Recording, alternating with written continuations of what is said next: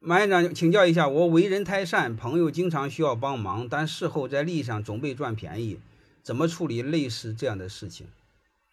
我想说一句话，就是你这一个问题本身有问题，哼 你有问题。我想说一个事儿就知道，啊，经常被别人赚便宜的人，自以为善良的人，还被别人利用的人，其实背后。还总很冤，总很吃亏的人，其实背后有两点。第一点，内心不自信，害怕失去别人。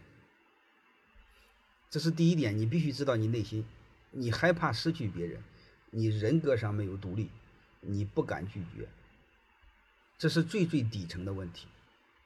你比如我给你们举例，孩子小的时候，他必须得听父母的，因为他知道拒绝父母的代价是非常大。孩子长大了，你会发现他拒绝父母就很容易，这是第一个，好吧？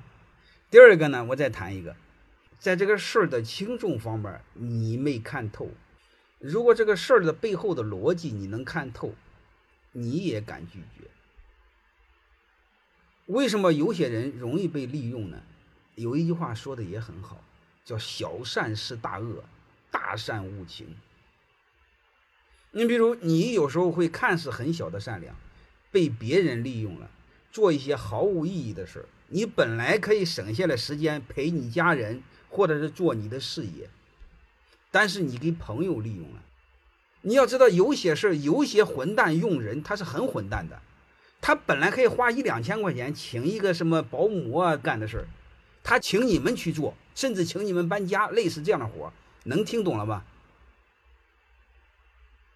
这是拿你们当，你自己还不明白，能理解什么意思吗？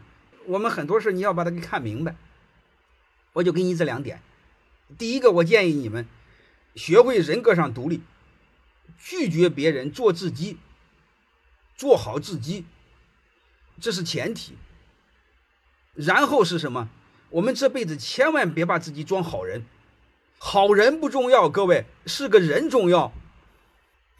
能明白吗？你先成为人，然后再尝试去考虑做成事儿。不要先给自己贴标签，在朋友面前成为好人。你想成为好人，别人不拿你当人。所以你会发现，我从来没说过我是好人，我才不是什么好鸟呢。